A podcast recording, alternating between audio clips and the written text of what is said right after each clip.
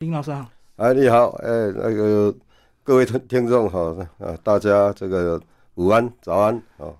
好，那我们今天来介绍这本《桃园文学百年选》，东周写那我就本作为企划。诶，这是安尼，我我住桃园吼，已经四十几年了，哦，已经四十几年啊，当然也很关心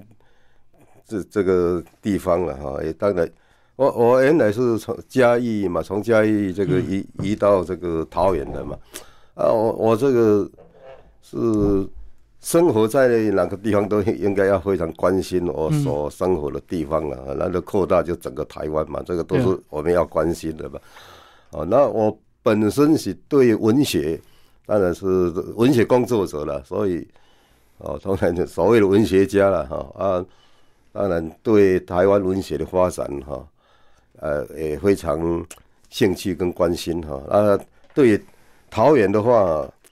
呃，因为已经这么久了哈，在在这么久了啊，特别是最近将近十年来哈，将近十年来这个桃这个桃园的这个工商啊发达突飞猛进嘛啊，各方面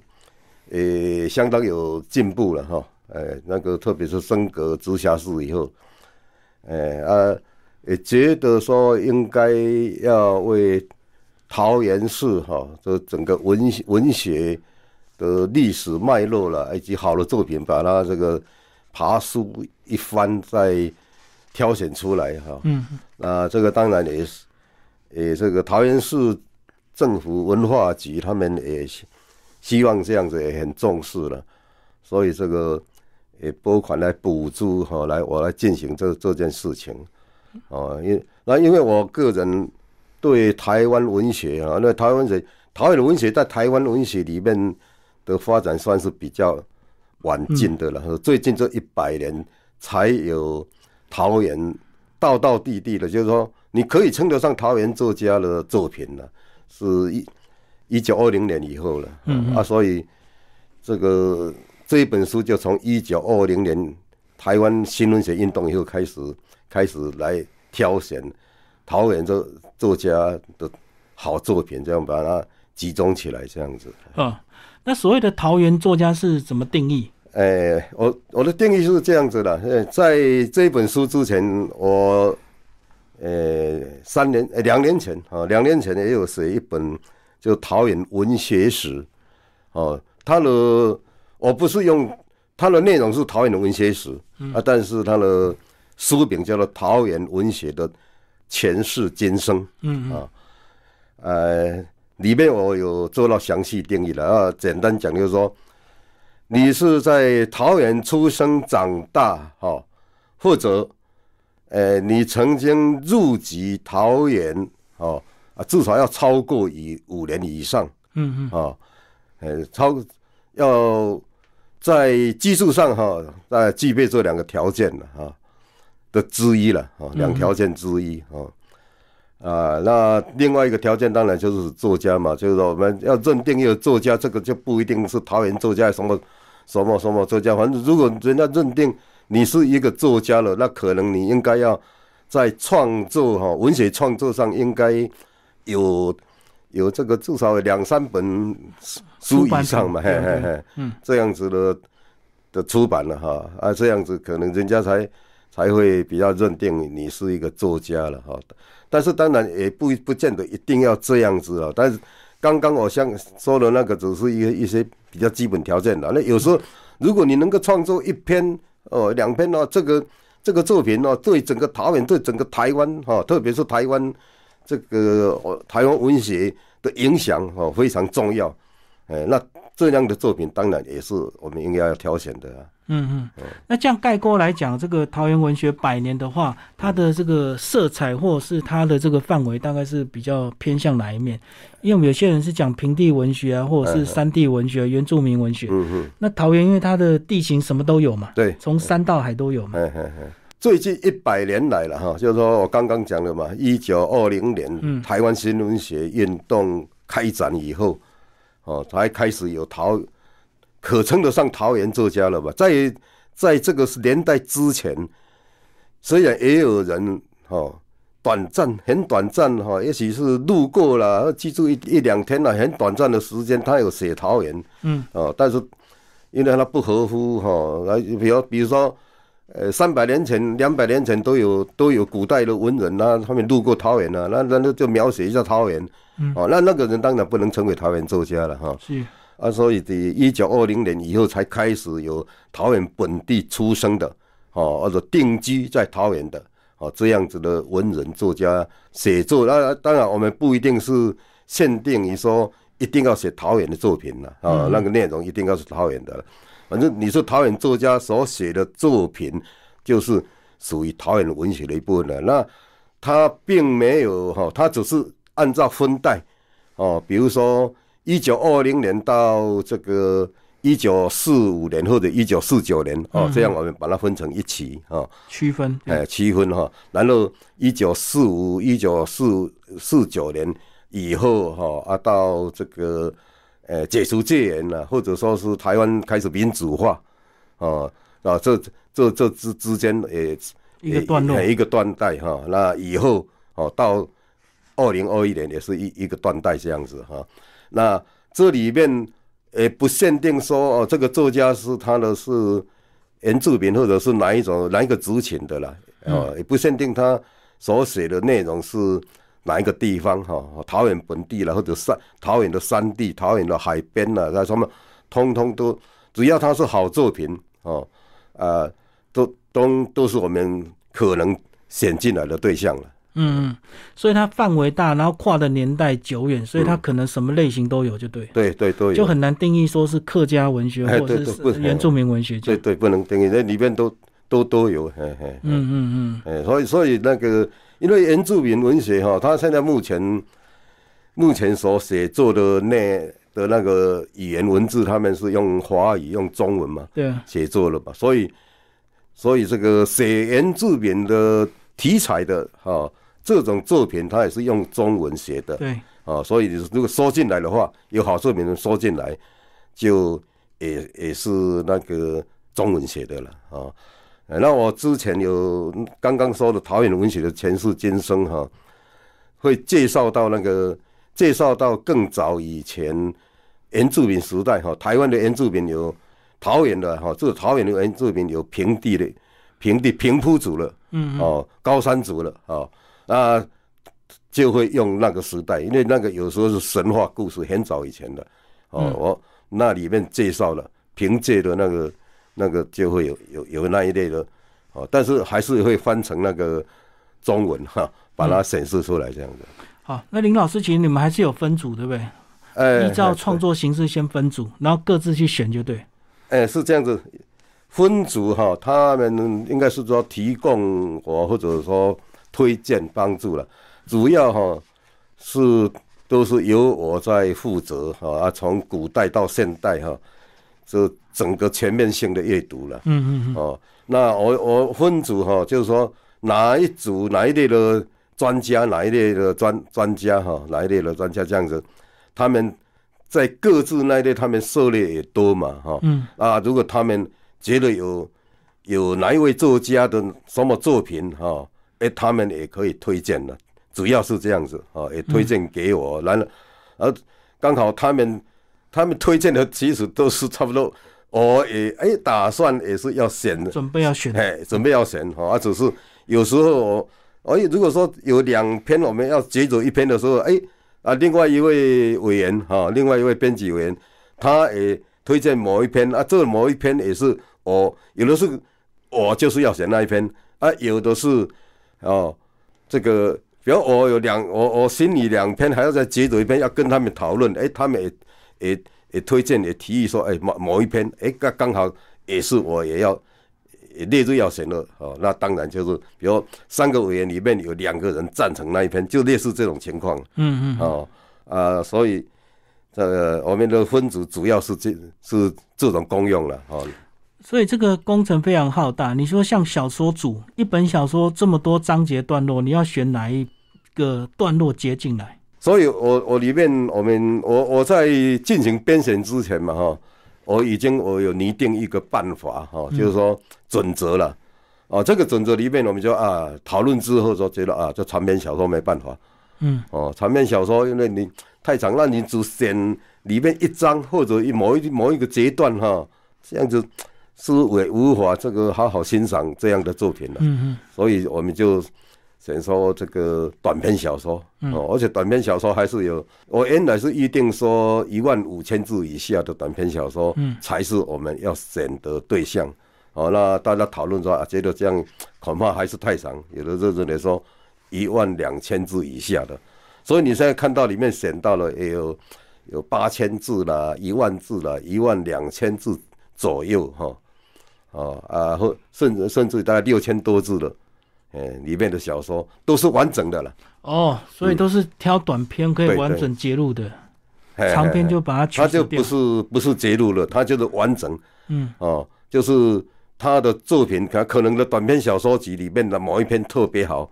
哦，就选那一篇完整的选那一篇下来。嗯嗯嗯。但是要从整本书去选出那一篇短篇或者是那一篇散文，哎也是要很多讨论的。呃，主要是因为诗哈、散文啦、小说、剧本啦，哈、嗯那个这些我都有相当经验了哈。呃，那全部都有阅读了哈。嗯哦啊，特别特别是阅读说某某一位作家他的他的哪些代表作哈，然后再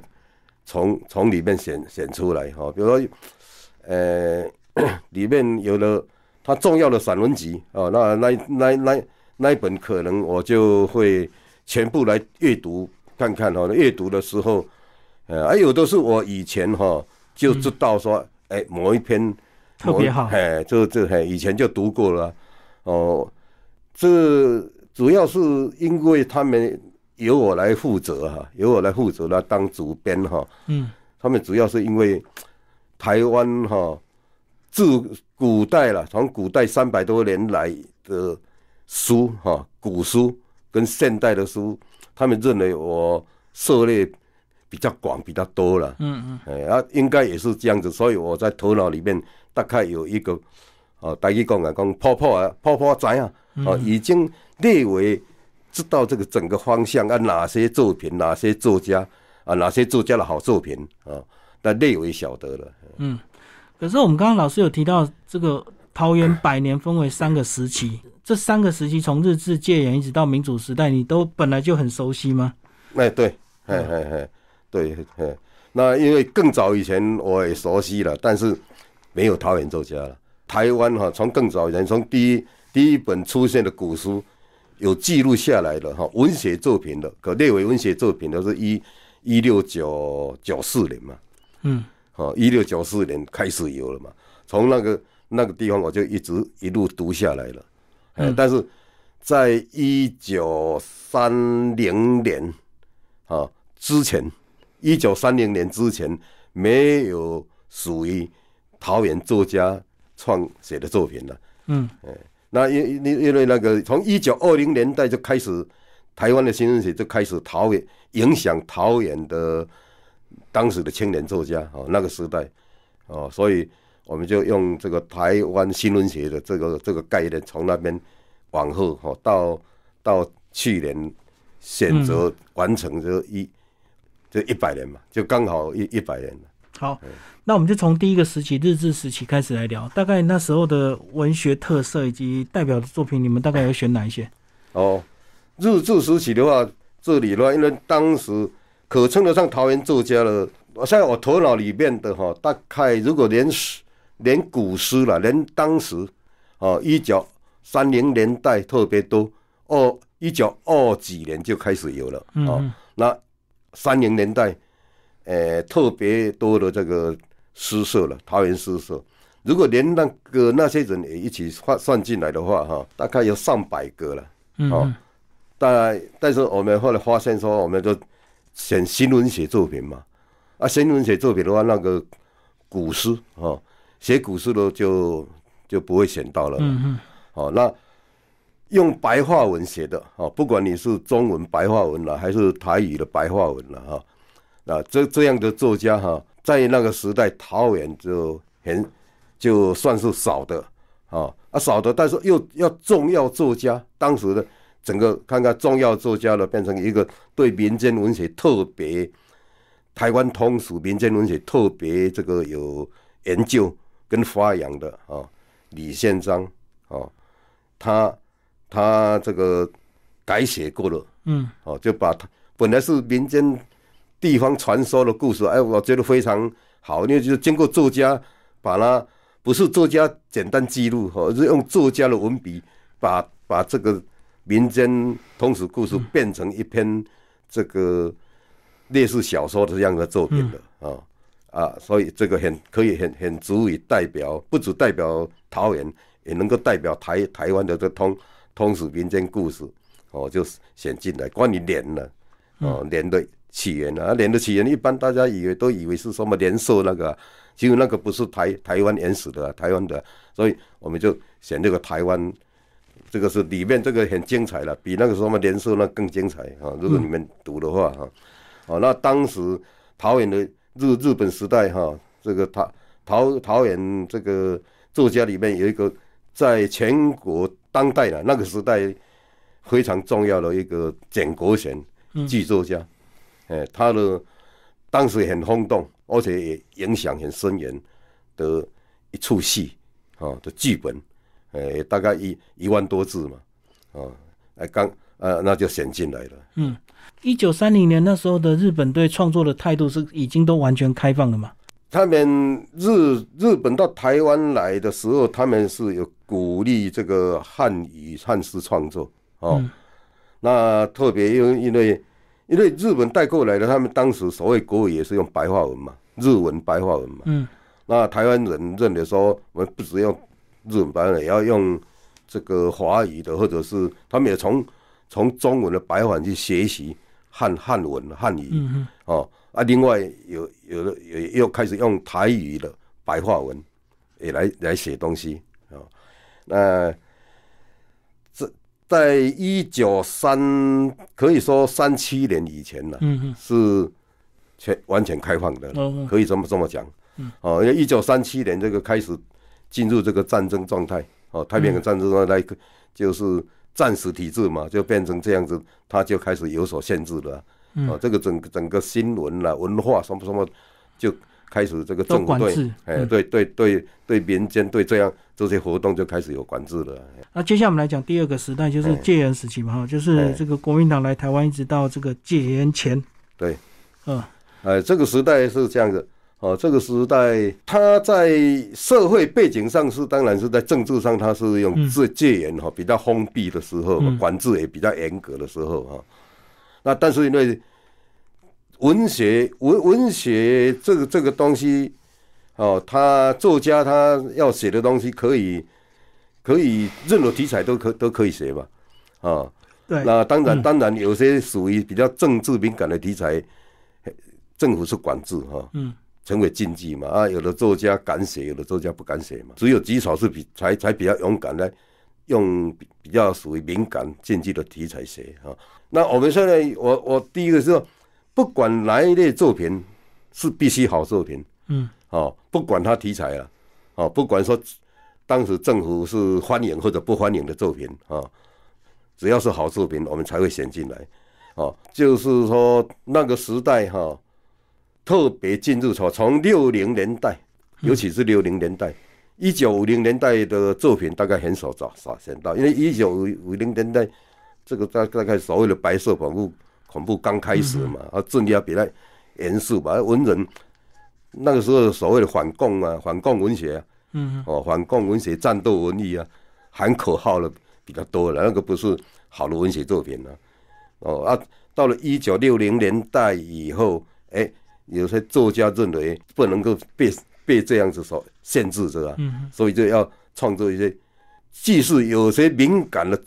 的题材不敢去碰，但是还有非常多啊，不管乡土的啦、都市的啦哈，非常多题材都可以去去把它写成好作品了。哦，用用各种技巧啊，特别是从西方引进很多技巧来写作啊。所以一九六零年代以后，哦，特别当时称为叫现代主义嗯啊。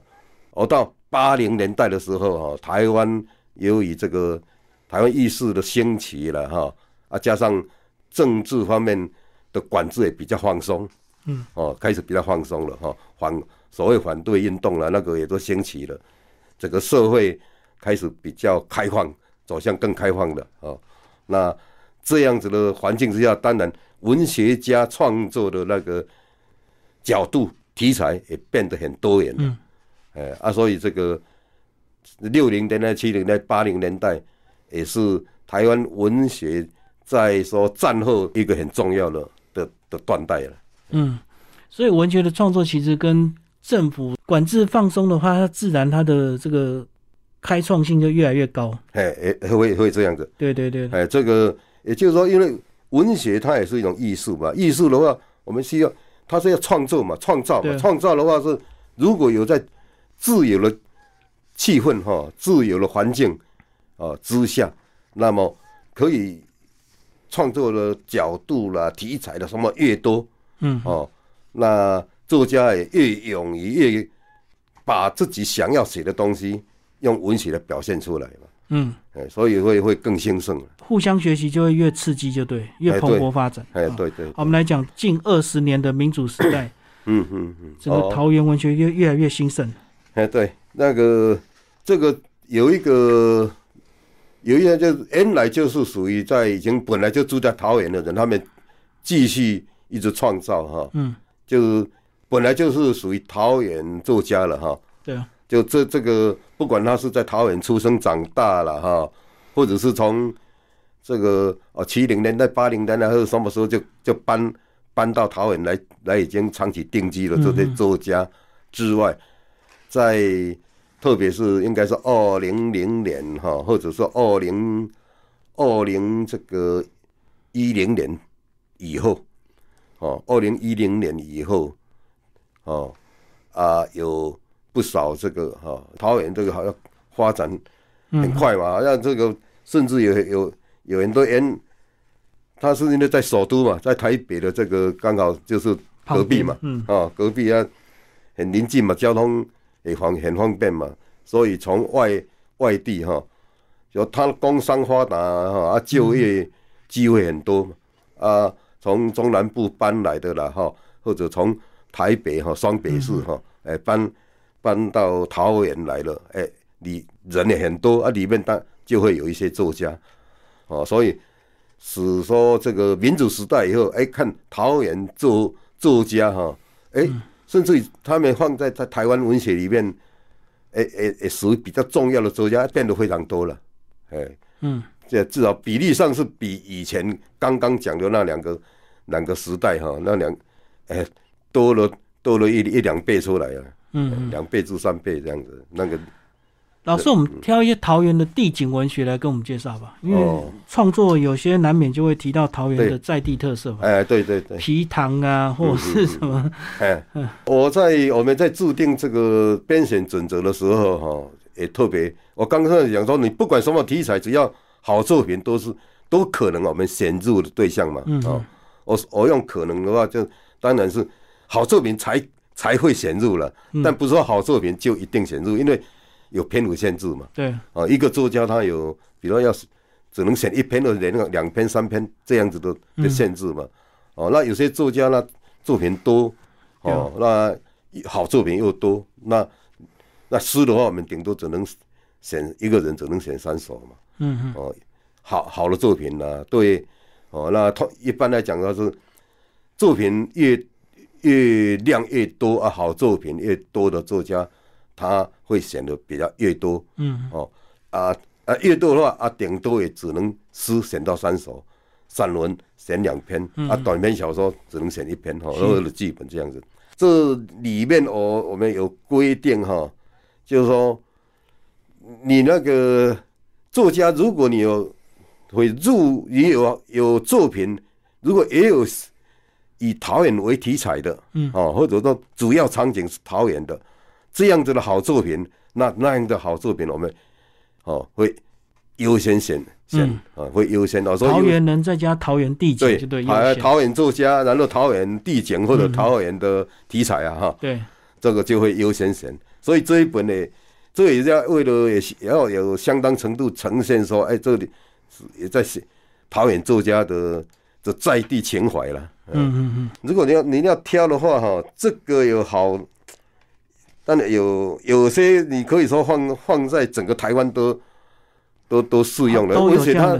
哦，那如果要特别用用地景的话，哈，来哦地理了哈，地理桃园地理环境的这个位置的话，呃，像像过呃，比如钟钟兆正先生哈，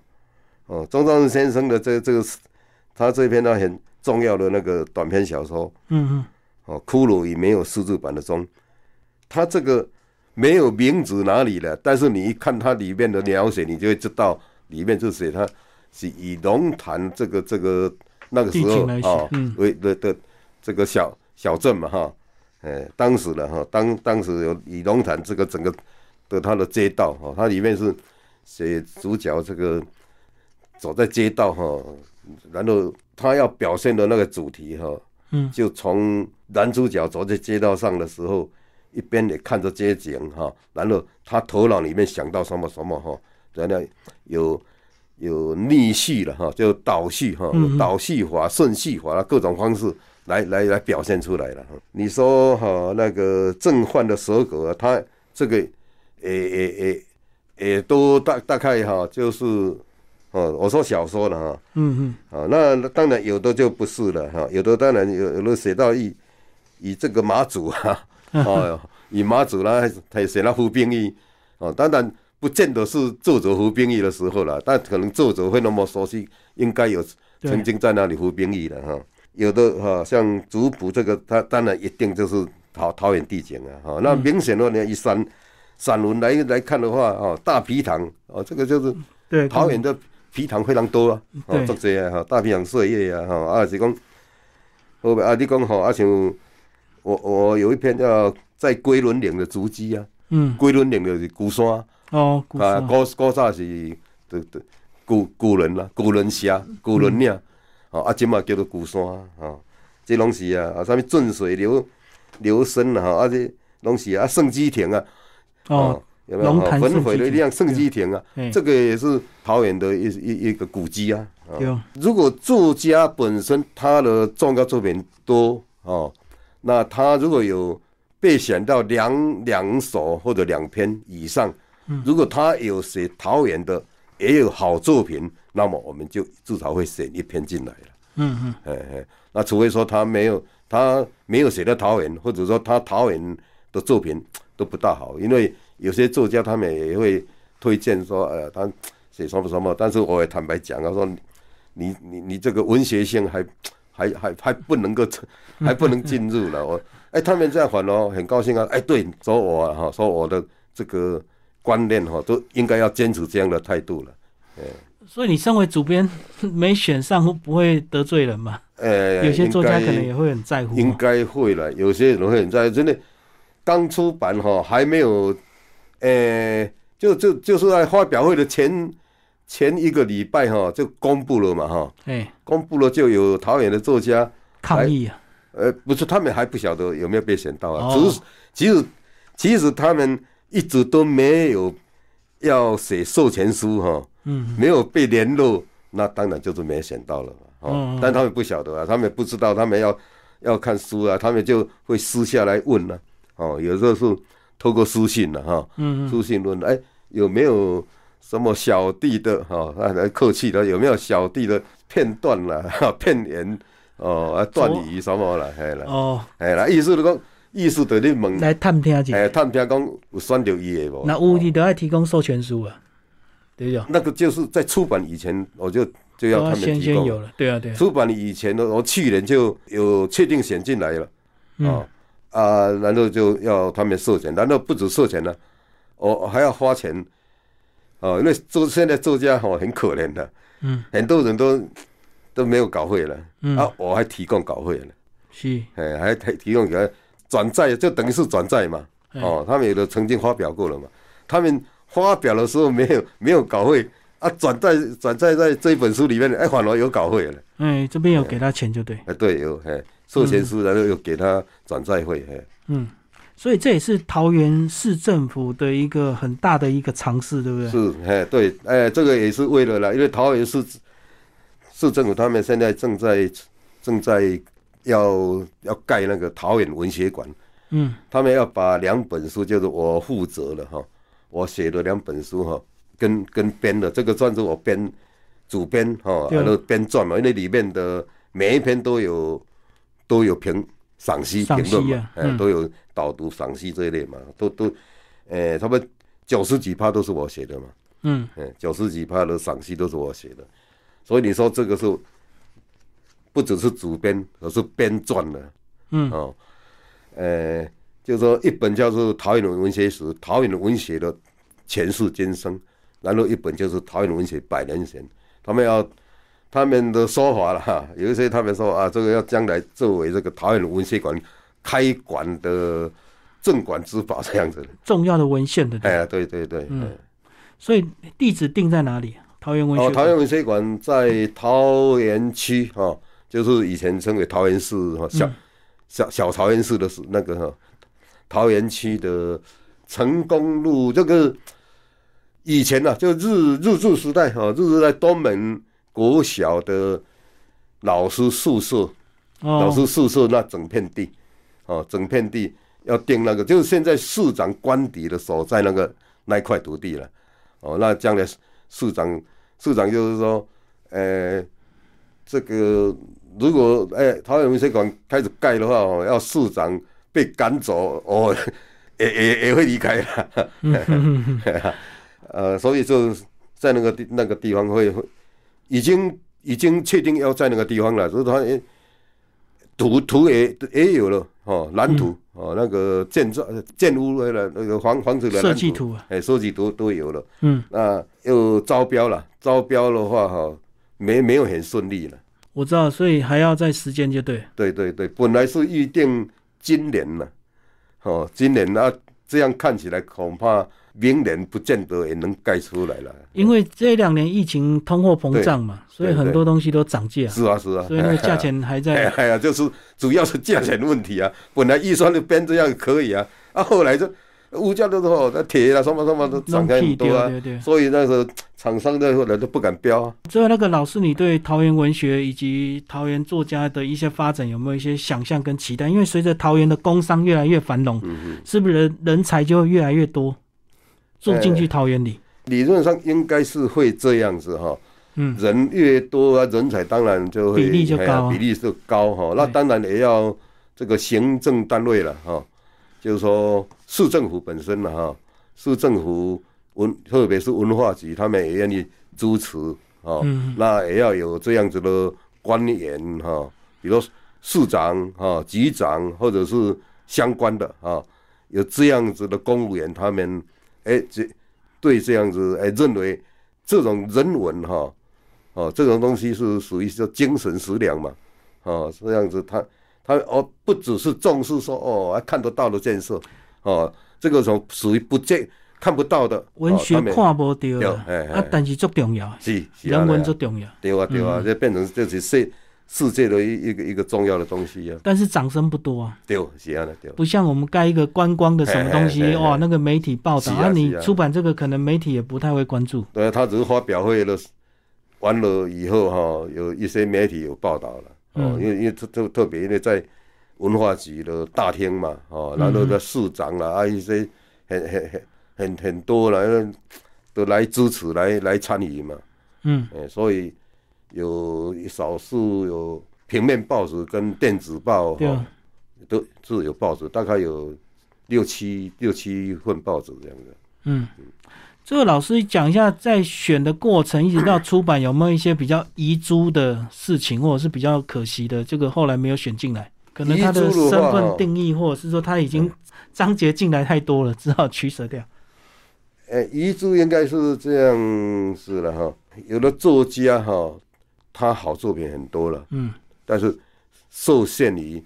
我们准则说啊，顶多只能选三首或者两篇。嗯嗯哦，啊，有的是顶多选一篇嘛，嗯。哦，哦，那那个另外的，比如他有两篇哦非常好的话哈，那，有时候我会跟跟另外一个找某一组的哈，比如小说，我就找小说组的，也嗯跟他讨论一下这两篇哦，啊，你觉得怎怎么样子呢？哦，然后意见交交换之后啊，最后我再抉择其中一篇这样子。嗯，那另外一篇，那当然就算是一种遗珠了啦。哎对，哦那其他如果还有遗珠的话，哈，那会不会说我我们都没有人推荐，但是它非常好了，哦，但是有有一有一有一个现象，就是真的真正遗珠了，我们觉得非常好，哦，但是他有的一直联络不上，哦，哎，联络不上，哦，但是我们又又不敢说要要说。那贸然的使用授权书跟的问题，他如果没有取得授权书，我们最后就就就只好割爱啊。哦，哦，是有这样子的哦，一两篇作品的，哦，就有些作者就失联，就对，嘿嘿嘿。那有的他，他们认为有有有有有个认为他们不见得认认得说自己算算是桃园作家了啊嗯，嗯。有时候呃我是台北呃这这个在台北，只是说在台北台桃园一直在教教教书啊什么什么哈。所以定义的问题，哎，那有的是这样子的，有他他的书里面啊那篇作作品我要选，但是那一篇作品有可能有版权问题了哦，，因为以前他出版的时候跟人家签约，签约说你多少年之内哈，你不能够这个作品不能再授权出去啊什么，嗯嗯哦，这也是一种，哎呀哎呀，嗯哎。好，今天非常谢谢我们林阳明老师为大家介绍桃园文学百年选，然后远景出版，谢谢。